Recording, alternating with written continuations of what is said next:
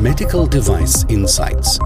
Ein Podcast des Jona Instituts für Medizinproduktehersteller, Behörden und benannte Stellen. Wir haben im Rahmen dieses Podcasts schon viel über die nun anstehende MDR gesprochen gehabt, über die Änderungen, die damit einhergehen, von Klassifizierung bis zum Machine Learning. Aber eine Klasse an Medizinprodukten, die haben wir bisher ganz ausgespart die stofflichen Medizinprodukte. Und das wollen wir mit dem heutigen Podcast ändern. Und dazu habe ich meine Kollegin, die Maike Andersen, mit eingeladen. Liebe Maike, kannst du dich kurz vorstellen und vielleicht auch berichten, was du in dem Kontext dieser stofflichen Medizinprodukte schon gemacht hast?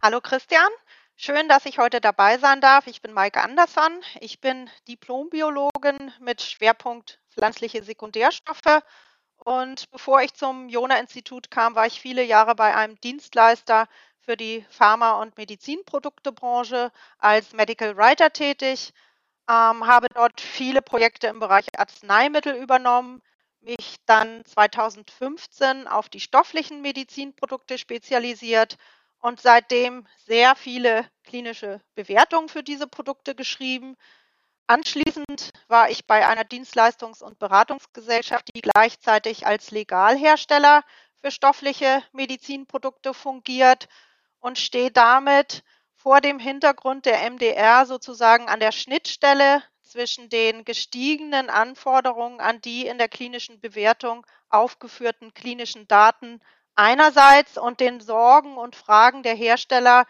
die unsicher sind, wie sie diese erfüllen können, auf der anderen Seite.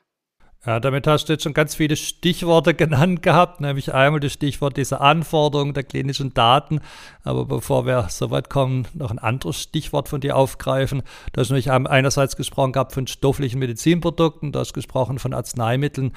Könntest du uns kurz erklären an unseren Hörern, was sind eigentlich stoffliche Medizinprodukte und wie grenzen die sich von Arzneimitteln ab? Stoffliche Medizinprodukte bestehen aus Stoffen oder einer Kombination von Stoffen und diese Produkte ähneln in ihrer Aufmachung und Darreichungsform den Arzneimitteln. Typische stoffliche Medizinprodukte sind zum Beispiel Meerwassernasensprays, ähm, Schleimhautbefeuchtende Lutschtabletten, Hydrogele zur Abdichtung von Wunden oder Narben, osmotisch wirksame Abführmittel oder auch orale Mittel zur Neutralisierung von Magensäure.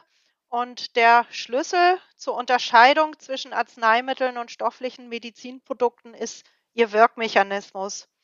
Ähm, während Arzneimittel einen pharmakologischen, immunologischen oder metabolischen Wirkmechanismus haben, dem in der Regel eine spezifische Rezeptorbindung zugrunde liegt, erreichen stoffliche Medizinprodukte ihre bestimmungsgemäße Hauptwirkung über einen chemischen oder physikalischen Wirkmechanismus. Interessant ist vielleicht noch zu wissen, dass vor Inkrafttreten der MDD, also vor 1993, alle stofflichen Medizinprodukte als Arzneimittel zugelassen wurden und deshalb zum Teil auch heute noch als, Arzneimittel auf dem Markt sind, obwohl sie eben einen chemischen oder physikalischen Wirkmechanismus haben. Mhm. Könntest du vielleicht ganz kurz so einen Mechanismus beschreiben für ein Produkt, also dass man sich dieses chemisch-physikalische noch besser vorstellen kann?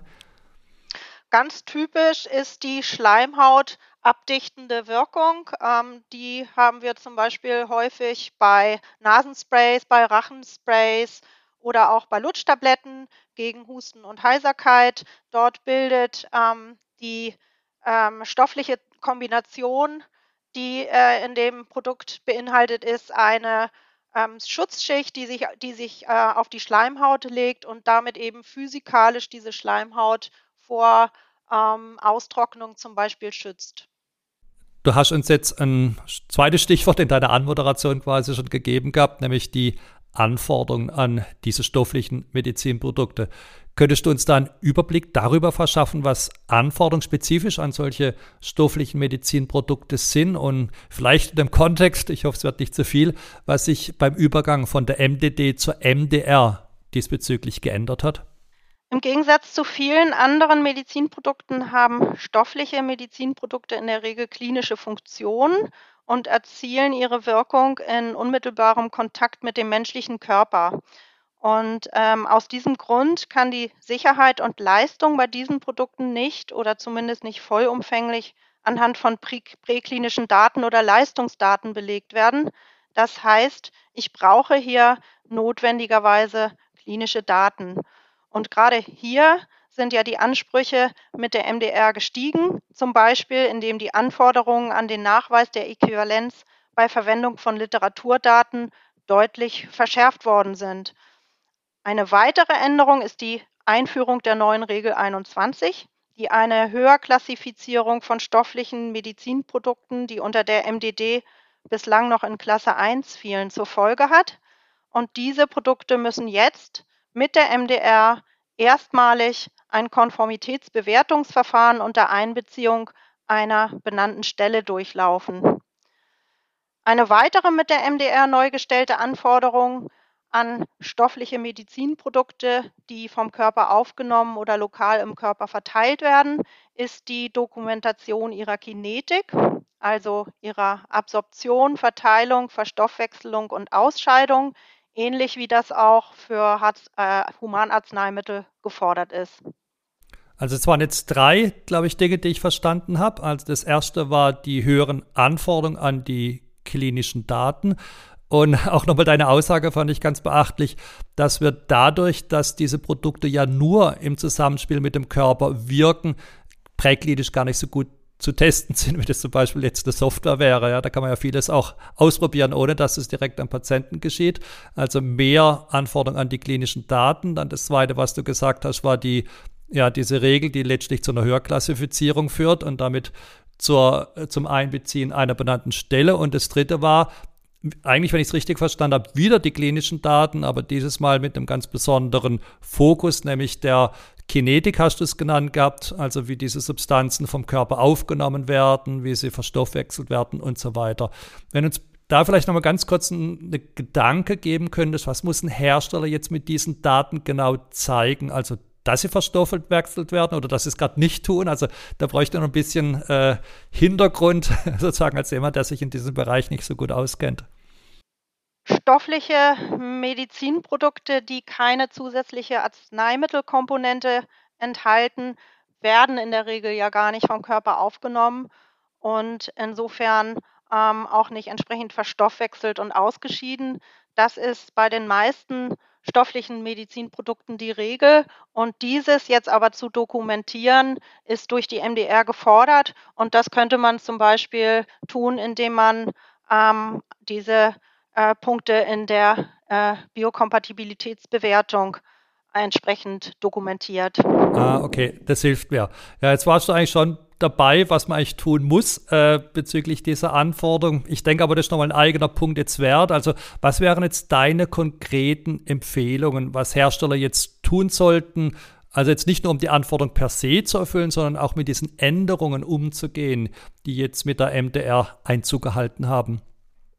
Um ihre stofflichen Bestandsprodukte auch nach dem Ende der Übergangsfristen weiter vermarkten zu dürfen, sollten die Hersteller auf jeden Fall die Zeit jetzt nutzen. Sie sollten zunächst mal die vorhandenen klinischen Daten sichten, dann die fehlenden Daten anhand einer Gap-Analyse identifizieren und diese Daten jetzt generieren.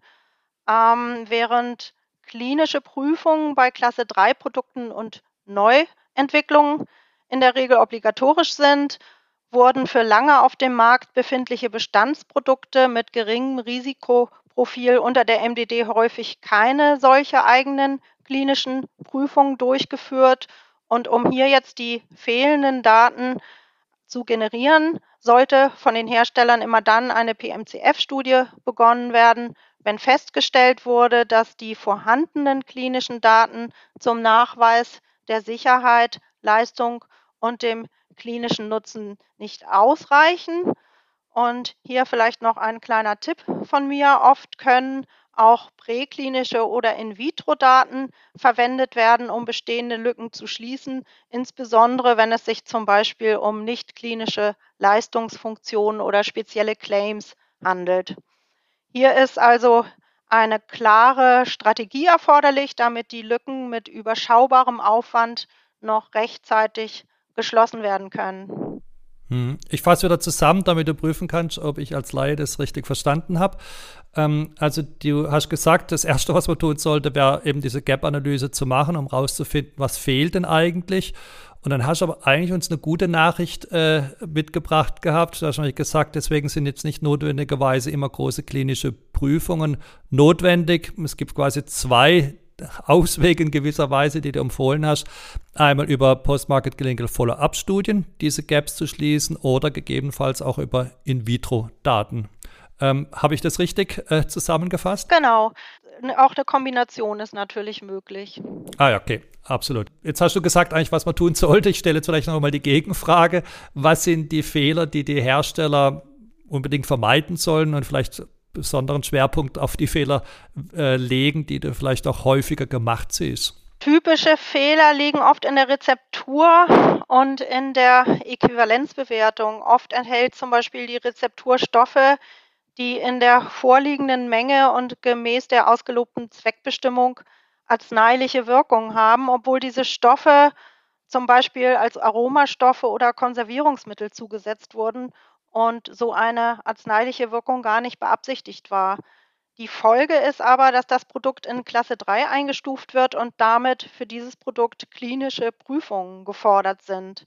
Hier sollten also die Hersteller nochmal ihre Rezeptur, den Wirkmechanismus und die Zweckbestimmung ganz genau prüfen.